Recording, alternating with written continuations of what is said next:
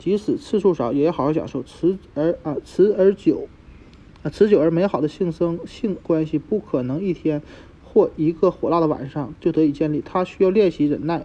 理解和爱的培养，已经建立起来的美好性关系，在孕期也会受到身体和情绪的影响。下面是几种最保持最佳状态的方法：享受性生活，而不要比较，不要把精力集中在你们是否应该频繁的做爱上。啊，质量永远比数量更重要，在孕期更是如此。也不要用。现在的性生活质量和之前的比较，强调积极的方面。做爱可以看作是为阵痛和分娩做准备。如果做爱时也能记住练习凯格尔运动，就更好了。把性爱当作放松，不管从哪一个方面说，放松都是好的。让每一次拥抱都是心灵的拥抱，而不是肉体上的亲近。小小的冒险，以往的做爱姿势已经不再适合，现在可以尝试新的姿势。的最佳时机，但要给自己的时间适应这种新姿势。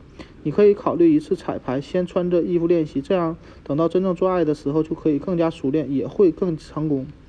期望。期望要符合实际。孕期的性生活充满挑战，放松一下自己的要求吧。一些女性会在孕期第一次做爱就会达到高潮，但大部分女性在孕期比怀孕前更难获得高潮。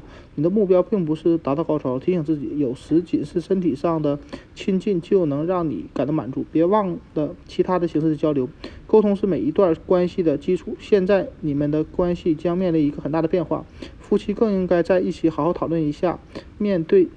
的所有问题，并在上床前把这些问题解决掉。如果出现了比较大的问题，觉得靠自己的力量解决不了，可以寻求专业人士的帮助。要解决两个人之间的问题，再也没有比现在更好的时机，因为你们马上要成为三三口之家。不管是好是坏，还和啊还是和以前一样。记住，所有夫妻对于孕期性爱的感受都不一样，不管是肉体上还是情绪上。在孕期，你和丈夫最自然的状态就是最正常的，拥抱每一次做爱的时的感受。拥抱彼此吧，但注意不要运动到出汗才停止下来，停止休息。